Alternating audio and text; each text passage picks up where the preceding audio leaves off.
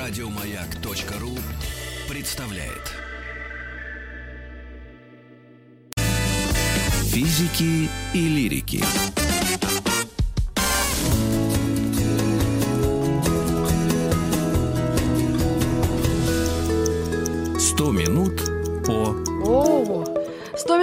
О свадебных традициях разных стран. И по этой прекрасной мелодии вы, наверное, догадались, что речь пойдет о свадебных традициях России.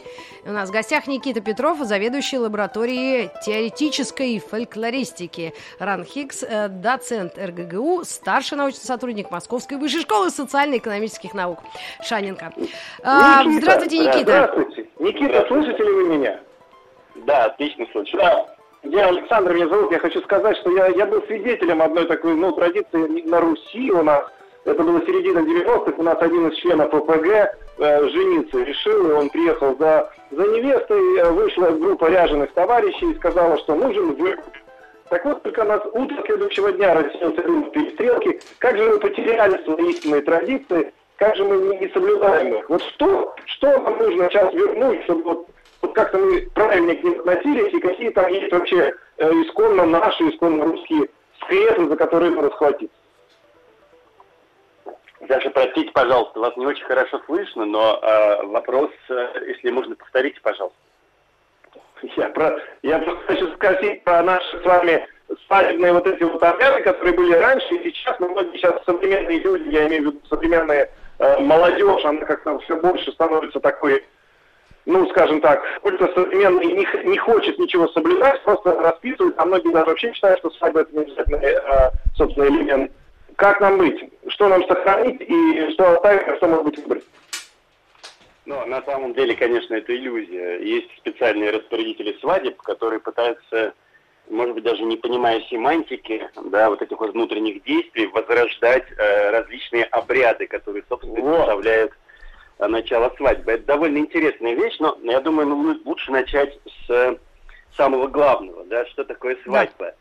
А, По идее, свадьба это некоторый э, набор обрядовых действий, который нужен для того, чтобы заполнить своего рода пустоту между переменами статуса. А, Собственно, да, это сложное определение, но на самом деле оно более-менее всем понятно. То есть до свадьбы ты находишься в одном статусе, условно ты мальчик, да, или условно ты девочка, а после свадьбы ты уже совершенно в другом статусе. Ты уже хозяин да, семьи, муж, да, и девушка, соответственно, становится женой. И вот как раз считается, что э, в вот этом сложном, длинном промежутке, да, нужно каким-то образом э, этот статус постоянно поддерживать, да, чтобы человек не оказался ослабленным, больным и так далее. И отсюда вот этот вот самый набор ритуальных действий, который как раз санкционирует вот этот самый переход. Был известный антрополог Ван Генек, который назвал э, вот, ну, рождение, свадьбу и похороны, э, их объединяет ровно одно, именно вот этот самый переход. Он их назвал обрядами перехода. А По-французски, по-моему, это будет «rete du passage». Да? И вот в этом переходе мы все, собственно, и находимся. И поэтому совершенно закономерно, да, что даже сейчас, когда, в общем-то, уже утрачены традиционные смыслы вот этих маленьких ритуалов, распорядители свадебные, они все равно пытаются сажать или ставить молодоженов на шубу. Они должны, я не знаю, там закрывать замки на мостах, да, в современной городской традиции, выбрасывать ключик в реку.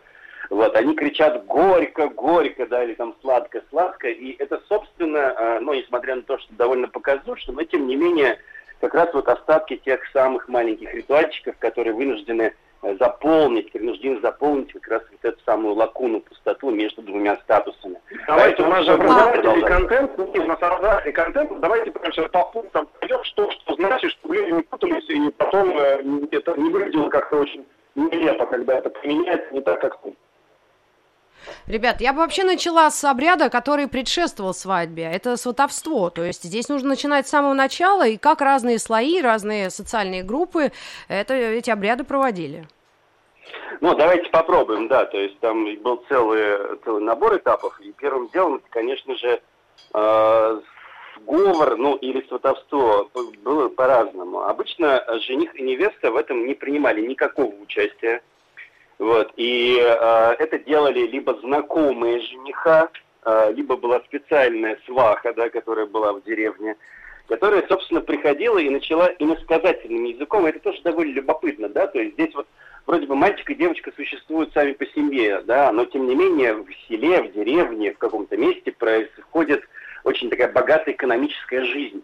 Да, и вот она начинает эту историю, да, у нас товар, а у вас купец. Или у нас купец, а у вас товар. Да, и мы понимаем, что, в общем, личные жизни жениха и невесты оказываются вписаны в эту экономическую составляющую. Ну и так потихонечку, потихонечку, да, она э, давала понять э, хозяевам, да, у которой, собственно, есть девушка, что некоторые семья и некоторый жених, в общем, согласен, ну, хочет взять ее э, в жены непосредственно. Вот, это такая первая вещь, да, когда уже все э, понятия обговорены, и всем все понятно, да, что скоро наступит вот этот вот двухнедельный там, или трехдневный, в зависимости от того, сколько дней длилась свадьба, целый ритуал. Но иногда жених и невеста могли избежать этой такой э, санкционирующей, да, вот этой прослойки, да, чтобы все знали, что у них будет свадьба. Это назывался брак самоходкой, да, когда невеста и жених заранее, без родителей, сговаривались о том, что они куда-то убегут. Ну, вы помните, Пушкин, станционный смотритель, вот это вот все. И практически там убегали из деревни, и больше туда никогда не возвращались. Ну, своего рода похищение. Ну, вот первый такой, да, конечно, это сговор. Сговор, когда, э, э, вернее, э, сватовство, да, когда все все понимали. Причем там тоже было любопытно. По сути, вот этот вот весь набор ритуалов, э, это такая знаковая система, да, то есть это разговор не на уровне э, «привет, я хочу жениться», а на уровне иносказаний, знаков, оговорок и так далее. Невеста, например, могла показать свое э, отношение да, к тому, что к ней сватаются. Вот, например, сваты приходят, начинают свататься, а она сидит в дальнем углу и не выходит. Или мало mm-hmm. того, например, берет свой платок и накидывает на икону, да? И сразу всем становится понятно, что она против всего этого, да, и свадьба не состоится. И нормальные родители, конечно, шли ей навстречу. Причем любопытно, здесь еще очень важна была символика крестьянской избы. Там в середине избы есть такое бревно над потолком, да, называется это матица, или матично бревно. Да, понятно, что семантика слова мать. И вот жених и сваты если там сам жених сватал такой, тоже бывало, они не имели права заходить за эту конкретную матицу, они стояли перед ней. И только когда по каким-то взглядам, намекам и так далее становилось понятно, что хозяева дома не против, что он будет там в их семье, он проходил за вот это конкретное бревно, и дальше там уже все было нормально. Вот очень важно... Скажите, о деле, каком да... возрасте мы говорим? Вот прежде чем мы к следующему перейдем, это важные вещи. Вот это, это какой возраст примерный? Вот в крестьянских семьях или барских, ну вот по разным подсчетам? Ну, 15-16 лет это абсолютная норма. Бывало и пораньше, бывало и попозже. Ясно. Продолжаем. Без комментариев. Так, Нет, ну, подожди, 15-16 лет это нормальный возраст. Это понятно, что э, государство устанавливает различные ограничения, да, но вы вспомните, сколько там примерно в 18 веке, в 19 жили в среднем люди, да? Ну да, 20, до 40 где-то. Старик уже был, да, Да, в 40 лет старик. Да, ну, а теперь, а теперь давайте, давайте все это поставим в сегодняшнее время, и мы понимаем, что в принципе так оно примерно и есть сейчас, да, то есть возраст увеличился жизни, вот, и понятно, что свадьба немножко сдвинулась.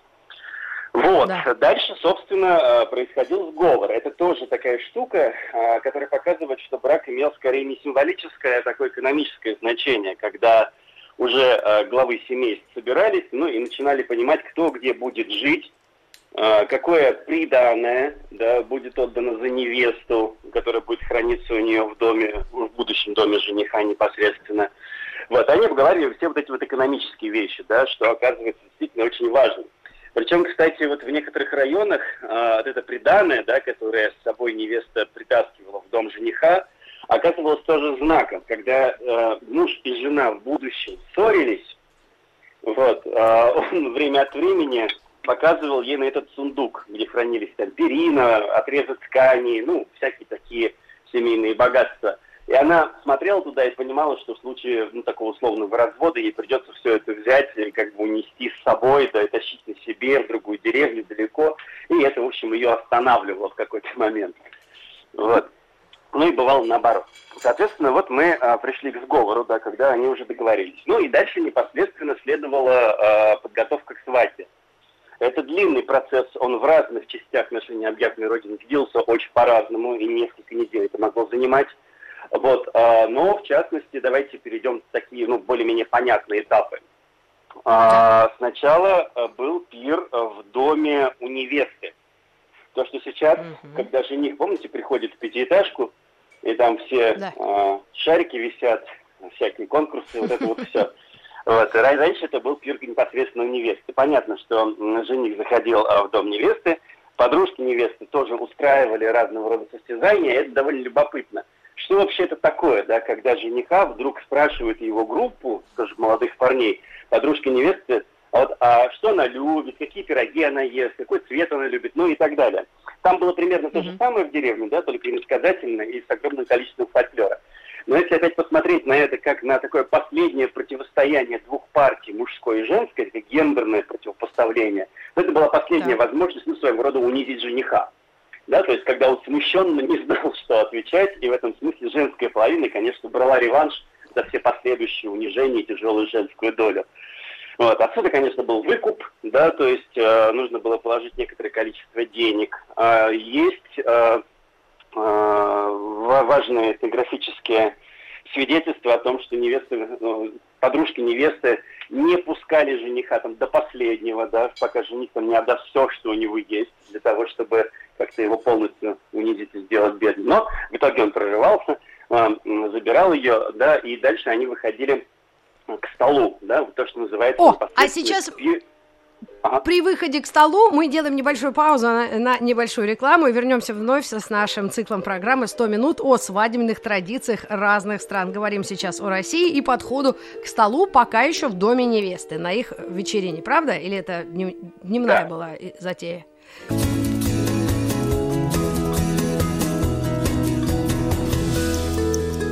«100 минут по о свадебных традициях разных стран Россию обсуждаем с Никитой Петровым, заведующей лабораторией э, теоретической фольклористики. Остановились около стола в доме невесты.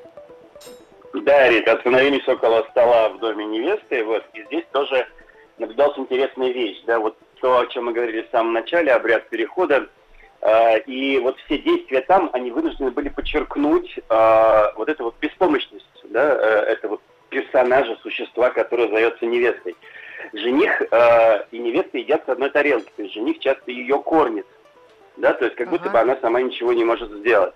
Все гости а не что сидят, на столе-то? Они, они как бы Примерно. стоят. На, на столе традиционные, ну, такие ритуальные закуски, которые бывают э, в деревне под Новый год, на похоронах, на рождение ребенка. Это каша, любая каша на самом деле, зерновая, да, в основном. Вот, сейчас понятно, что это заменяется салатом оливье, да, вот, ага. ну, потому что оливье это та же самая ритуальная каша. Чистая которая, каша. Да, которая советская, советская ритуальная каша. А, вот, а, ну, там кутья была, да, частично. А, очень похоже на кашу, например, на, на похоронах едят тоже, ну, по идее, ту же самую кашу. Да, вот, да. А, но это такая была символическая трапеза, да, и здесь жених кормит невесту с ложечки, она молчит, практически ничего не говорит, гости стоят, да, и это такой вот символический характер трапезы, как бы последняя трапеза в доме невесты. Вот, дальше, э, ну, в зависимости, опять же, от того, церковная, воцерковленная была семья или нет, венчание, мы его все-таки пропустим, это немножко другой ритуал, да, да который бывает Перемотаем. на разных этапах. Перемотаем, да, и тут будет такой свадебный поезд. Дальше свадебный поезд – да, это все гости жениха и невесты э, едут уже в дом жениха. И это самый важный момент. И вот здесь возникает много интересных историй. Бывает, что этот поезд свадебный останавливается внезапно, и тогда разговаривали, что специально подосланный колдун или Ой. колдунья, э, которого или которую не пригласили на свадьбу, останавливает этот свадебный поезд. А остановка на пути считается плохо. Да? Почему это считается плохим знаком? Да, потому что вот весь этот процесс, он экстраполируется на будущую жизнь жениха и невесты, да, то есть мужа и жены.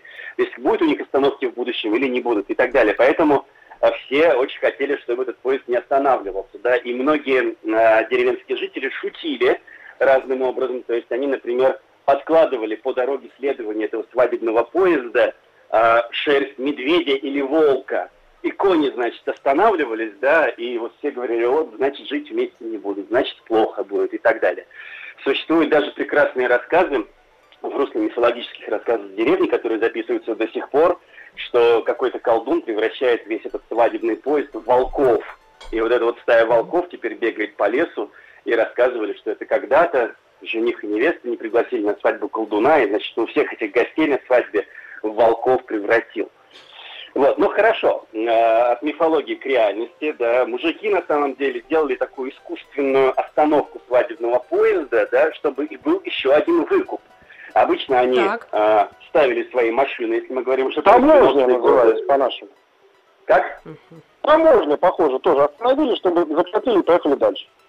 Ну вот по-белорусски это называется, кстати, э, зайчик, да, тоже непонятно почему, почти таможня. Ну да, значит, они перегораживали дорогу, жених невеста откупались, и опять это символическая преграда, которая преодолевает вот этот самый будущий брак. Вот, ну, соответственно, все, дальше они уже ходят в дом жениха, и тут начинается самый, ну, самая важная, видимо, часть обряда, которая санкционирует все вот это вот действие. Самые старшие родственники, мать э, жениха, отец жениха, дедушка, бабушка, там они все. То есть как бы стар, старшие люди санкционируют брак. Там есть ритуальные предметы, да, вот это вот, собственно, хлеб, соль, э, полотенце, часто икона. Вот. Дальше жених с невестой либо, э, да, пытаются укусить как можно больше вот этот вот кусок этого самого э, пирога или хлеба. И это соотносится с понятием доли, да, которая у них будет в будущей жизни. Кто больше этой доли захватит. Ну, часто побеждает жених, такая вот гендерная несправедливость. Но невеста, когда mm-hmm. входит опять раз, переступает через порог, она обычно говорит такой заговор – там я овечка, я овечка, всем волкам волк. То есть как бы немножко меняя ситуацию. Вроде бы она маленькая, беззащитная, но потом в семье будет верховодить и главенствовать. Вот. А понятно, что гости в это время окидывают их зерном, либо деньгами, это символизирует благополучие, да, и процветание. И на самом деле вот там как раз вот бывает и медвежья шкура, да, на которой они должны стоять перед порогом этого дома – вот, а медвежья шкура – тоже богатство. Там много-много разных ворсинок, и мех всегда символизирует в этом смысле богатство. Вот, иногда и это невесту... еще не свадьба, да? Это, это второй вот заход к, в дом жениха, насколько я понимаю. Смотрите, вот свадьба, свадьба это все, да, вот от момента, когда произошло сватовство, до последней части, ну, которая называется «Свадебная ночь», да, это первая свадебная ночь, до которой мы Ребят, тоже дойдем, если успеем. И вы знаете, мы, наверное, не успеем в этот э, выпуск, да, наших 100 минут, но мы можем начать завтрашний эфир, 100 минут о свадебных церемониях, и эм, э, до, довершим, до, завершим, точнее, да, э, как раз картину русской свадьбы, вот традиционной такой, с, э, уже с самой церемонией свадьбы, да, и, э, видимо, кольцами, вот пара слов буквально, там действительно были какие-то предметы, которые люди дарили и менялись чем-то?